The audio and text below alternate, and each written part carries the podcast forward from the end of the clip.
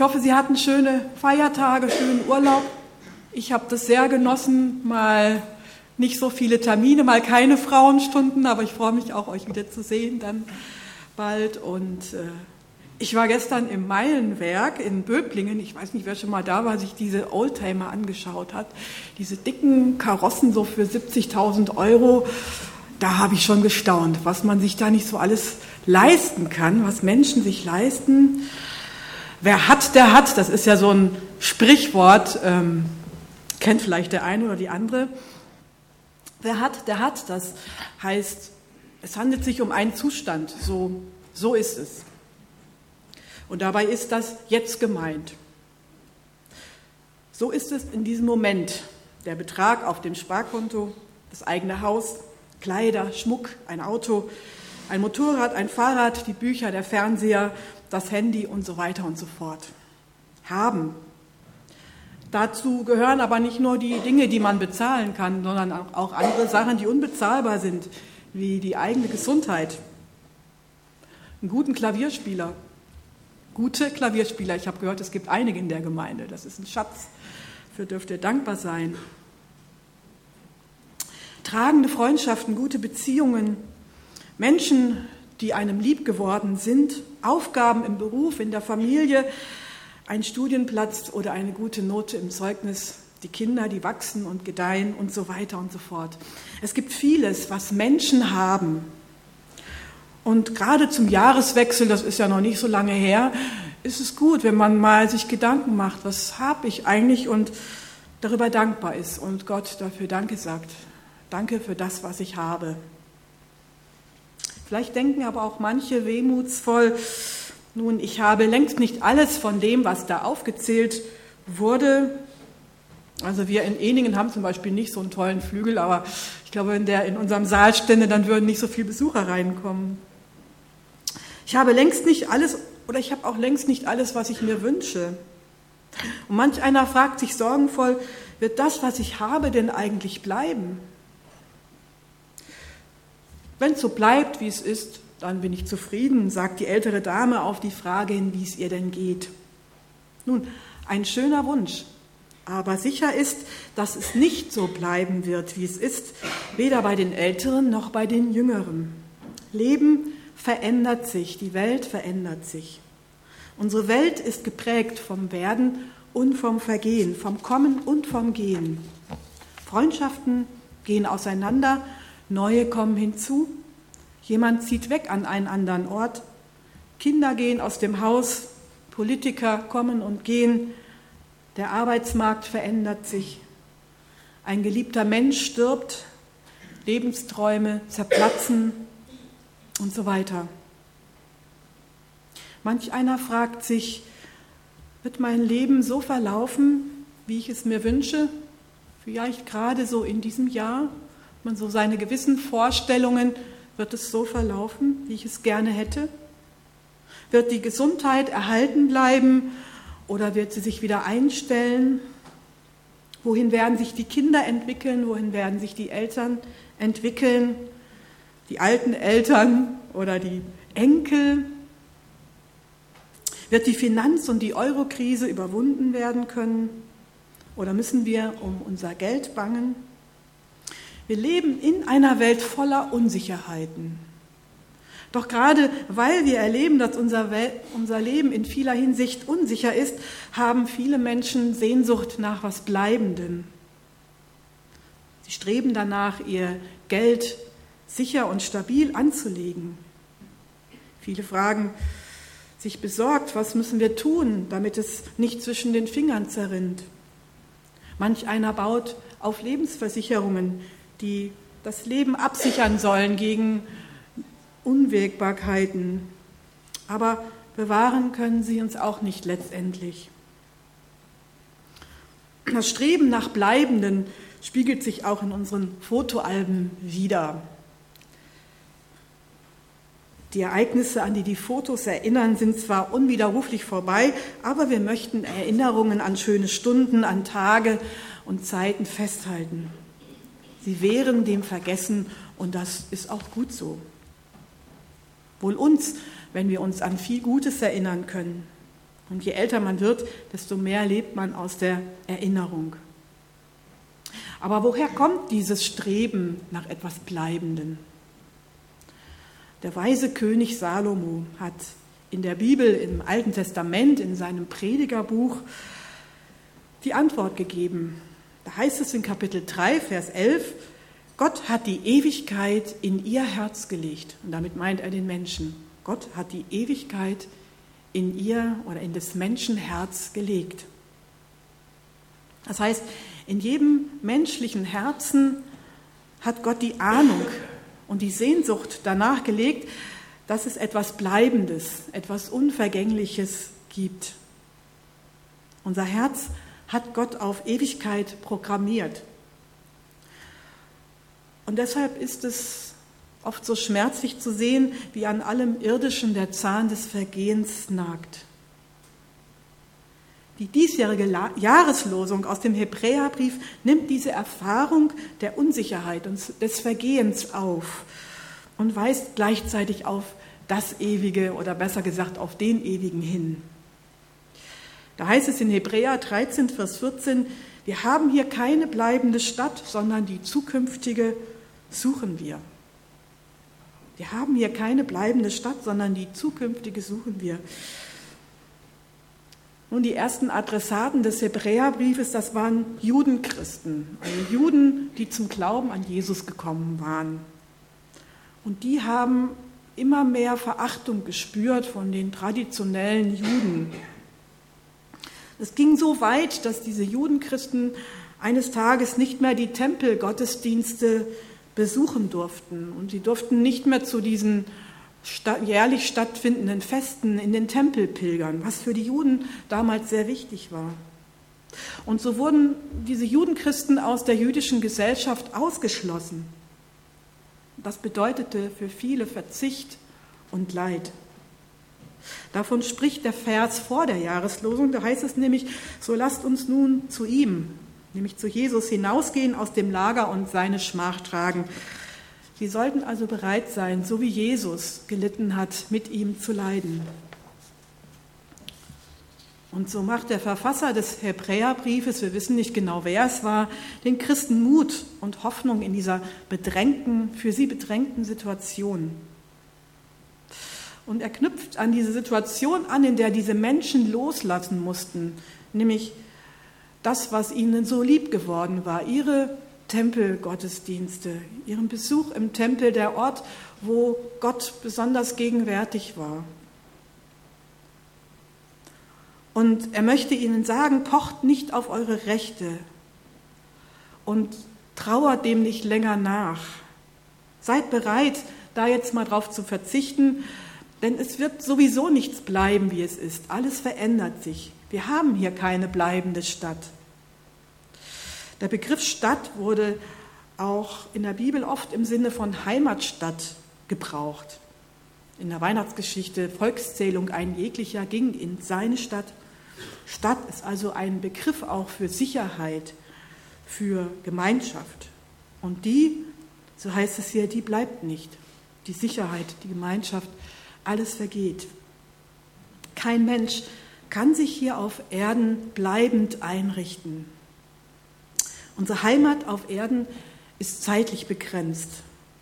Eigentlich weiß das ja jeder und man denkt auch nicht immer so gerne dran, aber von daher ist diese Jahreslosung vielleicht auch so ein bisschen unangenehm, wenn man sie so zum ersten Mal hört, aber es ist gut, wenn man mal wieder drüber nachdenkt. So als junger Mensch kommt einem das Leben ewig lang vor, unbegrenzt. Man macht sich nicht viel Gedanken über Endlichkeit.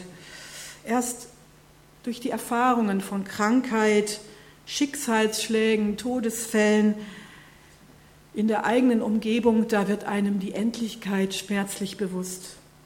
Und der Verfasser des Hebräerbriefes lenkt die Sinne auf eine bleibende Zukunft. Wir suchen die zukünftige Stadt. Er richtet den Blick nach vorne. Die Sehnsucht eines jeden Juden war darauf ausgerichtet, zur Stadt Jerusalem, zum dortigen Tempel zu pilgern, dort zu sein und Gottesdienst zu feiern, das war höchstes Glück und tiefe Freude. Aber jetzt waren die Christen ausgeschlossen. Sie mussten dieses irdische Pilgerziel aufgeben. Und so wurden ihre Sinne und ihre Herzen auf die himmlische Stadt ausgerichtet. Das ist eine Stadt, die nicht von menschlichen Händen und Technik gebaut worden ist, sondern von Gott selber. Und wir lesen in Hebräer 11, Vers 16 einige Kapitel vor unserer Jahreslosung. Nun aber sehnen sie sich nach einem besseren Vaterland, nämlich dem himmlischen. Darum schämt Gott sich ihrer nicht, ihr Gott zu heißen, denn er hat ihnen die Stadt gebaut. Diese Stadt ist also schon gebaut, ist bezugsfertig. Und in Offenbarung 21 wird sie beschrieben mit irdischen Bildern. Und er führte mich hin im Geist auf einen hohen Berg und zeigte mir die heilige Stadt Jerusalem herniederkommen aus dem Himmel von Gott. Die hatte die Herrlichkeit Gottes. Ihr Licht war gleich dem alleredelsten Stein, einem Jaspis, klar wie Kristall. Die zwölf Grundsteine der Mauer werden hier verglichen in dieser himmlischen Stadt Jerusalem mit verschiedenen Edelsteinen. Ein herrliches, ein leuchtendes, ein unbeschreibliches Ziel. Eine Heimat, die nicht zerstört werden kann, die kein Verfalldatum kennt, die uns niemand nehmen oder streitig machen kann. Jesus Christus hat den Weg dorthin eröffnet. So verheißt er in Johannes 14, sagt es seinen Jüngern, aber damit auch uns. In meines Vaters Haus sind viele Wohnungen. Wenn es nicht so wäre, hätte ich dann zu euch gesagt, ich gehe hin euch die Städte zu bereiten. Und wenn ich hingehe, euch die Städte zu bereiten, will ich wiederkommen und euch zu mir nehmen, damit ihr seid, wo ich bin. Dieses Ziel ist ein lohnenswertes Ziel. Auf die zukünftige Stadt ausgerichtet sein, sie als Hoffnung im Herzen haben, dazu lädt die Jahreslosung ein. Ich weiß nicht, ob der Name Deitenbeck hier im Süden so ein Begriff ist. In meiner Heimat ist es sehr stark ähm, ja, ein, ein Pfarrer, der im evangelikalen Bereich sehr bekannt war, ein, ein großer Evangelist und hat, der hat eine Tochter, die Monika Deidenberg-Goseberg, also der Pfarrer Deidenberg lebt schon nicht mehr, aber seine Tochter, die beschreibt dieses zielgerichtete Leben sehr praktisch und sehr lebensnah. Und dazu möchte ich einige Zeilen vorlesen aus dem Buch Wir haben hier keine bleibende Stadt von Christoph Morgner, das sind so Geschichten über die Jahreslosung, kann ich sehr empfehlen. Und da schreibt sie, unsere Eltern haben in meinem Leben etwas Wunderbares bewirkt. Mit ihrer nüchternen und herzlichen Liebe zu den Menschen und den Dingen, mit ihrem Übrigens wollte ich noch sagen, er kommt aus, aus Westfalen. Das, das, hatte ich jetzt vergessen zu sagen, meine Heimat, also Westfalen. Nochmal. Unsere Eltern haben in meinem Leben etwas Wunderbares bewirkt. Mit ihrer nüchternen, herzlichen Liebe zu den Menschen und den Dingen, mit ihrem schmerzlichen Wissen von Verlust und Vergänglichkeit und mit ihrer großen Vorfreude auf die Ewigkeit haben sie mich, mit, haben sie mich mehr geprägt, als ich in jungen Jahren ahnte. Eigentlich sind wir drei Töchter unserer Eltern, doch wir waren es nie gleichzeitig. Diese Erfahrung haben wir in der Ewigkeit noch vor uns. Meine Schwester Annette, die mittlere von uns dreien, habe ich nie kennengelernt. Sie starb mit drei Jahren nach 14, 14-monatiger Krankheit. Damals war meine große Schwester 13. Ich kam erst zwei Jahre später auf die Welt. Obwohl ich unsere Annette erst in der Ewigkeit kennenlernen werde, war sie immer unsere Annette. Nie würde ich sie anders bezeichnen. Sie gehörte zu meinem Leben, zu unserer Familie dazu, als ein Teil von uns. Aber nie, aber nie deprimierend, nie glorifizierend, nie bedrückend, sondern ganz selbstverständlich. Ich glaube heute, das war nur deshalb möglich, weil die Ewigkeit so selbstverständlich in unser Leben hineingehörte. Die Vorfreude auf den Himmel, Sie nahm in unserer Familie konkrete Formen an. Beispielsweise konnten unser Vater und unser Onkel davon schwärmen, wie der eine im Himmel Schlagball, Schlagball spielen und der andere sein westfälisches Lieblingsgericht durcheinander essen würde. Und so kann ich mich auf meine geliebte Nordsee in erlöster Neuauflage freuen. Das heißt, ohne die Bedrohungen und Zerstörungen, die wir Menschen auf der Erde angerichtet haben. Ich freue mich auf ein gemeinsames Kaffeetrinken und viel, viel Zeit zum Reden und auf Zicarillos mit Jesus, denn auch Nikotin ist dann ja nicht mehr schädlich. Ich habe die Unbefangenheit verehrt bekommen, mir den Himmel in leuchtenden Farben auszumalen, denn ich weiß, es wird sowieso unendlich viel schöner, als ich es mir vorstellen kann. Deshalb darf ich meine Fantasie ruhig spielen lassen, so wie Jesus das getan hat, indem er von Festen und Feiern, von Essen und Trinken erzählte, von abgewischten Tränen, von beantworteten Fragezeichen, von entwirrten Lebensrätseln. Und wir alle zu seinen Füßen in staunender, jubelnder Anbetung, Erlösung pur und Wiedersehen. Und dann zitiert sie dieses altbekannte Lied, wenn nach der Erde Leid, Arbeit und Pein ich in die goldenen Gassen ziehen ein, dann wird, dann wird nur das Schauen meines Heilands allein Grund meiner Freude und Anbetung sein.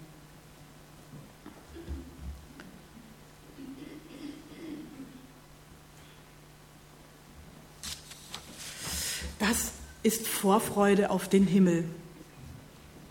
Vorfreude, die ins Leben greift, die auch jetzt schon meinen Alltag durchdringt und beschwingt. Vielleicht so ähnlich wie wenn sich jemand auf den nächsten Urlaub freut. Er trifft Vorbereitung, der ist in gespannter Erwartung. Ja, die Vorfreude auf den Himmel, das Leben mit dem Ziel, das Schönste kommt noch, hat etwas Dynamisches. Es geht hier nicht darum, sich Sicherheiten aufzubauen im Klammern an Gewohntem, im Festhalten an Traditionen. Ich weiß, Traditionen sind auch etwas sehr Schönes. Es gibt einen so einen gewissen Halt, eine gewisse Sicherheit. Und wir Menschen tun das ja so gerne, dass wir uns dran klammern. Wenn es irgendwo im Leben wackelt, klammern wir uns doch gerne an Dinge, die immer so was Gleichbleibendes haben. Hier in der Jahreslosung, da steht nicht, die zukünftige Stadt haben wir. Nein, da ist vom Suchen die Rede. Und Suchen hat was mit Bewegung, mit Aktion, mit Unterwegssein zu tun, ist etwas höchst Dynamisches. Das hat mit Aufbruch zu tun, mit Vorwärtsstreben. Und es lohnt sich, darüber nachzudenken, so für jeden persönlich, was heißt es eigentlich für mich, dieses Suchen, die zukünftige Stadt suchen? Was heißt es für mich, unterwegs zu sein, mich nach vorne zu bewegen? Wo will Jesus mit mir hin im neuen Jahr? Wo will er mich hinbewegen? Wo sollte ich mal aufstehen, in eine andere Richtung gehen? In der Bibel, da gibt es viele Unterwegsgeschichten. Ich möchte nur ein paar zitieren. Wir kommen ja von Weihnachten her. Da waren natürlich die Hirten auf dem Weg zur Krippe, die Weisen, die diesen Stern folgten. Heute, der 6. Januar, wird besonders dran gedacht in den Kirchen. Die Jünger, die ihre Netze verließen, die Jesus hinterhergingen, Matthäus am Zoll, der alles hinter sich ließ und Jesus folgte. Immer wieder ging es darum, Jesus hinterherzugehen, ihn zu suchen. Altem, Im Alten Testament schon, das Volk Israels war unterwegs auf dem Weg durch die Wüste. Das wird ja so gerne auch verglichen mit, unserer, mit unserem Leben, das ja auch so eine Art Wüstenwanderung ist. Und Gott war bei ihnen in Form dieser Wolken, dieser Feuersäule. Und als König David ihm endlich die Stadt Jerusalem und Salomo diesen prächtigen Tempel gebaut hatte, sagt Gott zu ihnen, ich wohne nicht in einem Gebäude, das mit Menschenhand gemacht wurde. Ich bin viel zu groß, ich passe da überhaupt nicht rein. Gott wohnt, wo man ihn einlässt, hat der jüdische Religionsphilosoph und Bibelübersetzer Martin Buber gesagt. Und Jesus selbst hat gesagt, siehe, ich stehe vor der Tür und klopfe an. Ich will bei dir einkehren, ich will in dein Herz einkehren. Ich will, dass du mich reinlässt. Ich will mit dir unterwegs sein. Das heißt, die zukünftige Stadt suchen, ihn einlassen, dass ich Jesus in mein Herz hineinlasse. Und das alleine gibt mir Halt in den Unsicherheiten des Lebens, in dem Werden und Vergehen. Nicht ein festes Gebäude, nicht dieser Saal hier, nicht diese Gemeinde hier, sondern Jesus in mir gibt mir Sicherheit. Wer im Himmel geerdet ist, wer dort seinen Standpunkt, seinen festen Standpunkt, seine Sicherheit hat, der kann auch ganz anders mit Unsicherheiten, mit Veränderungen an umgehen, der kann lernen, sie zu bejahen oder sie gar anzustreben. Die Wurzeln und das Ziel unseres Lebens liegen nicht in dieser Welt, sie liegen in Jesus, der auch nicht von dieser Welt ist, aber der ganz in dieser Welt war. Und das Ziel ist die zukünftige Stadt. Deshalb begreifen wir dieses Leben als ein Leben auf der Durchreise. Ich habe dazu eine schöne Geschichte gelesen von einem Tourist, der Station gemacht hat in einem Kloster. Er wurde sehr herzlich aufgenommen und freundlich empfangen und einer der Mönche führte ihn so durch das Kloster und zeigte ihm zum Schluss noch diese Mönchszellen. Eine davon sollte dem Gast als Quartier für die Nacht dienen. Alles dieser Zelle war sehr spartanisch eingerichtet. Da gab es ein Bett und einen Stuhl und das war es dann auch schon, mehr nicht. Und der Tourist sollte sich nun aussuchen, welche Zelle er denn jetzt hätte für die Nacht. Nun, er schaut sich die Zellen an und fragt dann etwas ratlos, ja, wo sind denn alle Ihre Möbel? Wo sind denn Ihre? fragt der Mönch. Verwirrt antwortet der Gast, ich bin ja nur auf der Durchreise. Da lächelt der Mönch und antwortet, wir auch. Leben auf der Durchreise hat etwas Relativierendes, etwas Befreiendes. Da werden Dinge plötzlich unwichtig, die einem vorher wichtig vorkamen. Das heißt auch, ich muss nicht mehr hier und jetzt alles erleben. Ich muss nicht das Leben bis ins Letzte auskosten und alles mitnehmen, egal um welchen Preis. Ich habe meinen Blick auf das Ziel gerichtet. Ich will doch wohin und das ist wichtiger. Es geht um Unterwegssein und das ist manchmal eine, ja, oder das ist auch in unserem Leben im Blick auf Ewigkeit eine, eine lange Geschichte, die auch Ausdauer braucht. Und Roland Werner hat das beschrieben in einem Erlebnis, das übrigens auch in diesem Buch steht. Da schreibt er, vor einigen Jahren waren wir für einige Monate im Nordsudan. Elke und ich, also seine Frau, wohnten bei zwei deutschen Krankenschwestern in einem Dorf, am Rande der Wüste in einem großen Nilbogen gelegen. Nicht weit, so schien es, ragte aus der Wüstenebene der Gipfel Apri ein Tafelberg empor. Wir beschlossen, dorthin zu wandern und brachen früh morgens auf. Nach etwa drei Stunden erreichten wir die Vorhügel, die aus Steingeröll bestanden, und nach weiteren zwei Stunden den Berg selbst. Der Weg war weiter, als wir ihn eingeschätzt hatten. Der Aufstieg war mühsam, Inzwischen hatten wir kaum noch Wasser und die Sonne brannte heiß auf uns herab. Als wir wieder umkehrten und den Weg nach Hause antreten wollten, merkten wir, dass die Orientierung im Gebiet der Geröllhügel äußerst schwierig war. Jetzt hatten wir nicht mehr den Abriberg als Zielpunkt vor uns, sondern das kleine Dorf, das aber meistens nicht sichtbar war, sondern sich hinter den Hügeln versteckte. Erschöpft und müde wie wir waren, wussten wir oft nicht, in welcher Richtung unser Ziel lag. Und so blieb uns nichts anderes übrig, als wieder auf einen der Geröllhügel zu klettern, um nach dem Ziel Ausschau zu halten und die Laufrichtung anzupassen. Das ging über Stunden so. Die Sonne neigte sich langsam, unser Wasservorrat war längst aufgebraucht und wir hatten Blasen und blutige Abschürfungen an den Füßen. Was uns half, durchzuhalten, das war der einfache Wasserturm des Dorfes, den wir immer wieder sehen konnten. Ein einfacher Metallkasten auf einem Eisengestell, schwarz-weiß gestrichen und vielleicht fünf Meter hoch, wurde für uns zum rettenden Orientierungspunkt. Dorthin müssen wir es schaffen. Dort war das Dorf, dort war das kleine Lehmhaus, in dem wir wohnten. Als wir gegen Sonnenuntergang dort ankamen, ausgelaugt und zutiefst erschöpft, waren wir dankbar, dass wir es geschafft hatten. Wir hatten das Ziel erreicht. Soweit diese Erzählung von Roland Werner.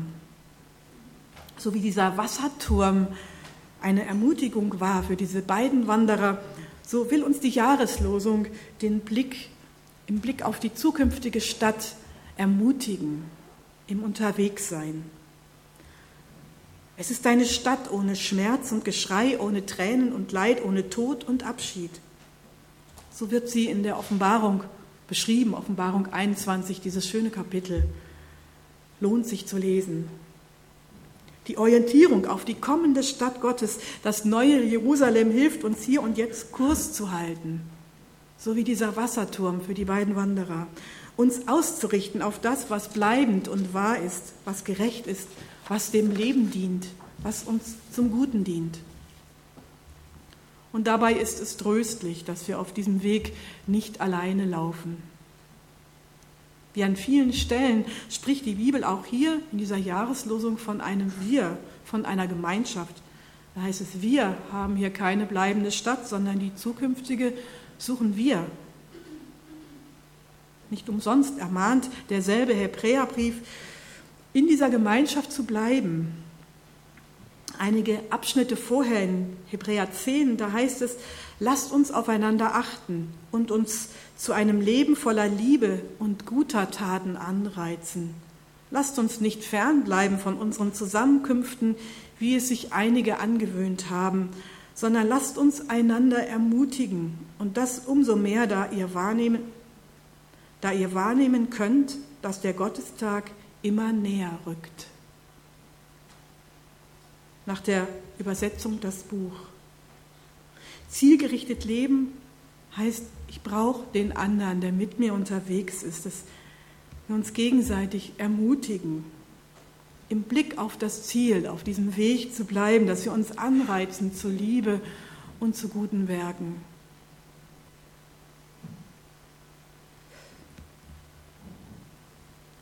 Ich habe zu Anfangs einige Beispiele genannt, was Menschen alles haben. Klar ist, das sind Leihgaben Gottes von Gott für eine bestimmte Zeit anvertraut. Da geht es nicht nur um unseren irdischen Besitz, es geht um Menschen, die Gott mir anvertraut hat, in meinem Umfeld, in der Familie, am Arbeitsplatz. Es geht um meinen Körper, dass ich gut damit umgehe. Es geht um meine Gemeinde, in der ich meinen Platz sehe. Ein Geschenk von Gott, von Gott und um vieles mehr. Und Gott schenkt mir darin Raum zu gestalten für eine gewisse Zeit. Als Pilger in die Zukunft Gottes, nein, da fliehen wir nicht vor der Gegenwart, sondern wir nehmen sie ganz bewusst wahr, das Leben hier und jetzt auf dieser Erde. Ja, wir sind noch hier. Wir fliehen nicht davon vor, sondern wir gestalten die Gegenwart im Licht der kommenden Wirklichkeit, in der alles neu werden wird in der auch unsere Versuche, diese Welt neu zu gestalten, auf wunderbare Weise zur Vollendung finden. Das, was ich hier so bruchstückhaft angefangen habe, in aller menschlichen Schwäche, auch mit Fehlern und Mängeln, das wird Gott einmal herrlich vollenden. Wo selbst auch der Becher kalten Wassers, den wir einem Durstigen geben, nicht vergessen wird. Der Lichtschein der Gottesstadt, leuchtet hinein in meine und in ihre Gegenwart, möchte hinein leuchten. Die Melodie des Himmels erklingt schon auf dieser Erde. Jeder von uns ist eingeladen, mit einzustimmen in diese Himmelsmelodie. Wir haben hier keine bleibende Stadt, sondern die zukünftige suchen wir. Amen. Ich möchte noch mit uns beten.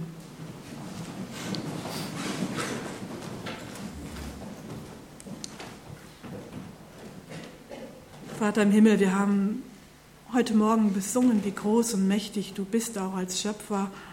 Und doch wissen wir, dass vieles so vergänglich ist und gerade auch Dinge, an die wir uns klammern, vergehen und wir das auch schmerzlich erfahren.